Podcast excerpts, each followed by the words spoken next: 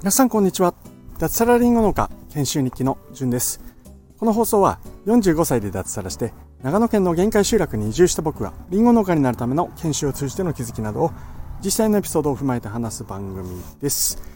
はい皆さんおはようございます。2023年6月20日火曜日ですね。えー、今日も今日とてリンゴの畑から、えー、スタンド FM の放送を撮っていきたいと思います、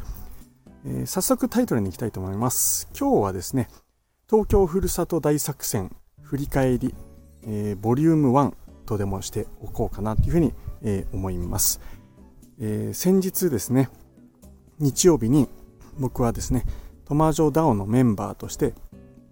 えにえ東京青年会議所主催のイベントである東京ふるさと大作戦というあきる野市の、えー、なんだっけななんとかグラウンドというところで開催された、えー、イベントに、まあ、トマジョダオとしてですね、えー、お呼ばれをしてされたので、えーまあ、出店をさせていただきました。マルシェとしての出店ですね。なので、えー、僕らの仲間の野菜であったり果物あるいはジュースとかお茶そういった加工品なんかを販売してかつですね、僕らは6月9日に出した NFT クリプト JA という NFT をですねその場でクレカ決済できるというシステムを導入していまししました。でそれが間に合ったので、え、NFT をその場で買うという体験もできる。そんなマルシェを出店したんですね、うん。えー、トマジョダオから集まったメンバーは総勢どうだかな10人前後だったかと思うんですけれどもまあ朝ですね、えー、朝から7時ぐらい前後からですね、えー、準備を開始して、まあ、9時からイベント開始と。で午後の3時半までですかね、えー、約6時間7時間ぐらいを、えー、マルシェという形で、えー、やってきました。今日のお話は、えー、まず良かった点について話そうかなというふうに、えー、思っております、えー、明日以降はですね、え反省点であったり、まあ、全体的な振り返りあとは個人的な、ね、超個人的な感想そんなことも話していきたいなというふうに思うんですけどもまずは、まあ、ポジティブにすごく良かったなって、え思う点、え細かい点含めてやっていきたいなと思います。まあ、一言で言うとこのイベント自体本当に最高だったんですけども、えー、僕らトマジョダオのブースはですね、えー、めちゃめちゃイケてるなっていうふうに 手前味噌ながら思いました。で何がイケてるってもうあれですよね、えー、僕らだけ異色でした。あの前回ですね、えーと、東京で、えお台場で行われたジョイポリスのね忍者ダオフェスティバル。忍者フェスティバル。そこでも僕らは異色の存在だっていうふうに結構ね目立ってたっていうふうに思いますし実際そう言ってくれてる方いっぱいいたと思うんですけども今回も異色でしたね、うん、何が異色かっていうとですね、えー、そうですね。まずまああのちょっと真面目な部分から言うと先ほど言った通り NFT をその場でクレジットカードで買えるっていうことですよね。これってすごいことだなって僕は思っております。で、まあ、やる前はですね、えー、もろもろいろんな不安があったんですよね。えー、電波大丈夫かなとか、そもそもお客さん来てくれるのかなとか、あそんなことが非常に、えー、まあ、不安があったりしていたんですけれども、蓋を開けてみるとですね、どうなんですかね、トータルおそらく20人まではいかないですけど、十何人ぐらいは、え、買ってくれたんじゃないかなっていうふうに、え、思います、え、確かに僕らはこのトマージョダオのクリプト JA ですね、えお得な価格設定なんですよね現在。その場で買ってくれる方っていうのはクレジットカード決済でまあ、あの手数料とか込みでだいたい3000円ですね。1枚の画像が3000円で買えるというような状況で。まあパッと聞くと少しねえ3000円のデジタル画像ってどうなんですかって思うかもしれないんですけども、まあ、理解している方はわかると思うんですけども、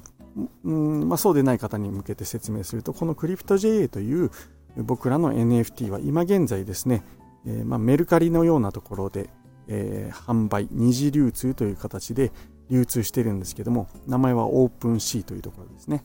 そこでは1万円ぐらいで取引をしてもらってるんです。あ、1万じゃない、2万円だ。2万円ぐらいで取引を、え、してもらっているんですけども、まあ、それが3000円で買えるっていうことで、まあ、すごくお得だなというふうに僕らは思ってはいるんですけども、じゃあ実際 NFT を買いたいって人どれぐらいいるんだとか、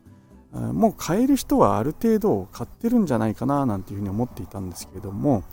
いやいやいや、まだまだいますね。NFT に興味があるんです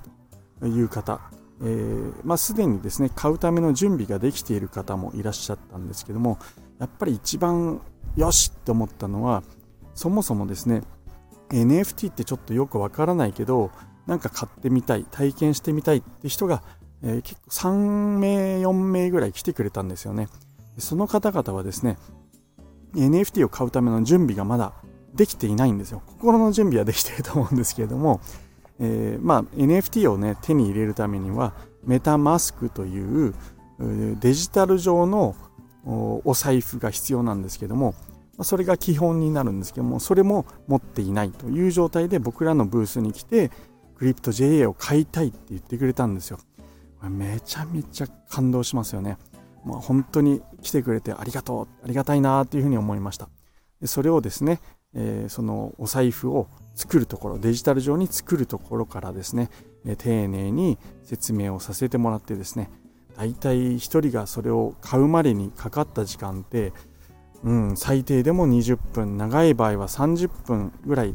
えー、かけてですね、クリプト JA を手に入れてくれた人たちがいるんですよね。うん。小ネギさんがですね、めちゃめちゃもう張り付いてですね、丁寧にメタマスクの作り方なんかをですね、え、3人にですね、こう、一人一人回りながら教えて、え、もらって、教えてくれてましたね。すごかったですね。途中僕ですね、あの3人来ててちょっとメタマスクみんな持ってないんで、え、ちょっとヘルプお願いしますって小ネギさんに言われて、え僕もちょっと行ったりしてたんですけどもなんかジュースの販売とか、え、メタマスクのこととかとなんかちょっと往復したりしながら、えー、ほぼほぼ小ネギさんに丸丸投げ状態で。けど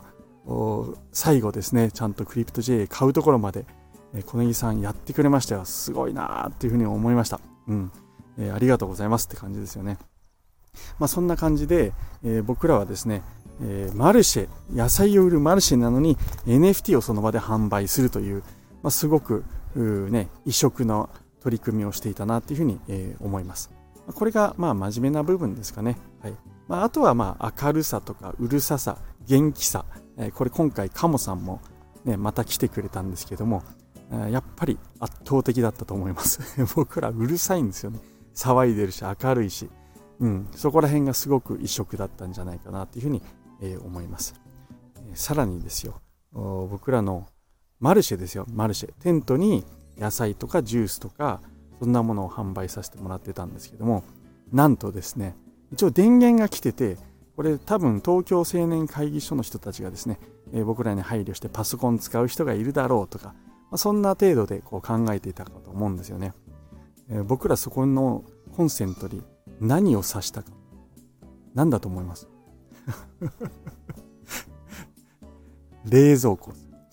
しかもですね、これ小型のみんな冷蔵庫今想像したかもしれないですけど違うんです。ガチの冷蔵庫ですよ。あの、上段が冷凍室がついていて、下段に、えー、まあ、冷やすための冷蔵庫みたいな。ちょっと小さめの、まあ、一人暮らしの人が使うぐらいの大きさですけども、十分大きいですよね。高さの100 1メーター超えですよ130センチぐらいガチの白いあの冷蔵庫を、えー、持ってきたんですよ広助さんが ありえないですよね。あのこれ冷蔵庫のせいかわかんないんですけど電源落ちましたよね一回。はい。密かにあれ僕らのせいじゃないかと思ってるんですよね。でさらにですね冷蔵庫もつけたんですけどもあさらにそこに扇風機。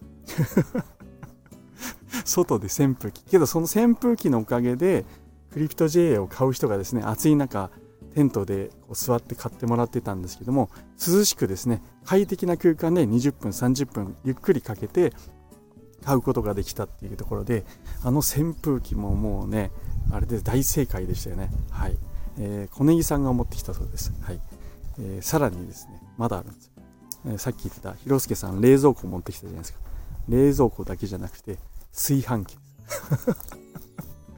マルシェで米炊くってどういうこっちゃって感じだと思うんですけど、あれも大正解です。というのも、あの、お米もあったんですよね。シェフのすけさんの無農薬栽培のお米。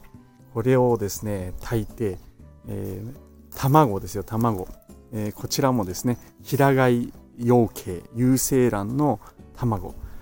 ご飯と卵で卵かけご飯。これは本当にうまかったたですね。塩で食べるんですけれども、もう、最高の一言でしたね。で、たまたまそのタイミングで、えー、来てくれた人たちの中で、運よく、そのね、卵、かけご飯、えー、これを食べれた人はめちゃめちゃ運が良かったんじゃないかと思います。みんな最高って言ってましたね。あとはですね、まあ今はね、変な部分かなって思うんですけど、あの、もう一回ちょっと真面目な部分に戻ると、えー、トウモロコシですね、えー、白いトウモロコシ。これ朝取ったやつをですね、えー、アップヒルさんが持ってきてくれてですね、えー、僕らが食べる用も用意してくれて、えー、えっとどうやって食べるのかなと思ったら生でいけるっていうんですよ。生。生のトウモロコシって皆さん食べたことあります？僕はないんですよね。でまあ半信半疑ちょっとどんなもんだろうと思って食べてみたらやばかったですね。あれ感動しました本当。あの誰かがスイカみたいって言ってたんですよね。ほんとそんぐらい甘くてもうなんかこう一気に食べちゃいましたね。で皆さんこう来た方ね、え、にちょっと運が良ければタイミングが合えばあるいは僕らがある程度知ってる人とかだったら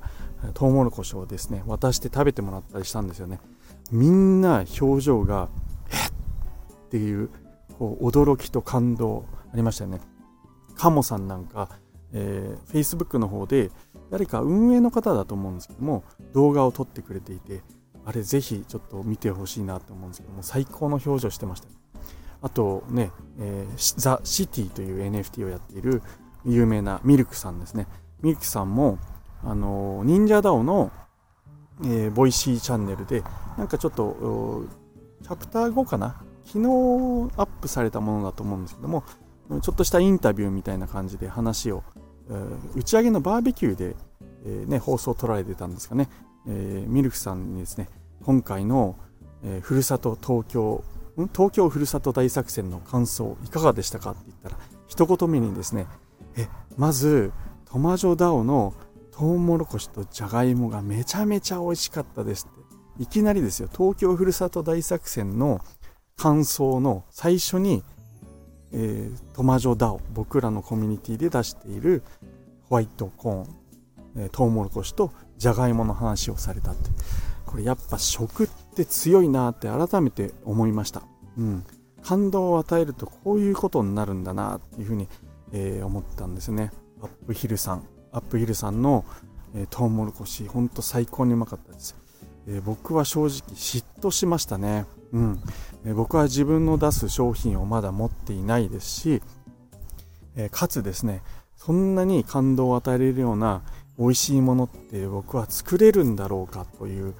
うん、ね、まだやってもいない状態で若干自信喪失しつつあるんですけども、まあちょっと目標ができたなっていうふうに、えー、思いました。ああいうね、えー、表情をして美味しいっていうふうに感動してもらえるっていうのは、まあ、農家冥利に尽きるんじゃないかなっていうふうに、えー、思いましたね、え僕もそう言われるぐらいちょっと素晴らしい最高のリンゴを作りたいなっていう、うん、あのモチベーションをいただきました嫉妬とともにですねえー、プラスのやる気っていうのをもらったなっていうふうに、えー、思いましたね。はい。というところですかね。えー、東京ふるさと大作戦、ちょっと長くなってきたので、え、今日はこのぐらいにしておきたいと思います。明日以降もですね、え、当面、え東京ふるさと大作戦、えそれについて振り返りをしていきたいなっていうふうに、え思っておりますので、えー、ぜひぜひマルシェに興味ある農業って、ね、農業に興味あるあるいはトマジョダオのやや、ね、取り組み、面白そうだなとかですね、えー、NFT ってどんなものなの？そんなものに興味ある方は、ぜひぜひ、えー、明日以降も聞いていただけると嬉しいです。はい。ということで、この番組はスマホの中に農村を作るトマジョダオの提供でお送りいたしました。それでは最後まで聞いていただきましてありがとうございました。えー、今日も楽しくやっていきましょう。ではでは。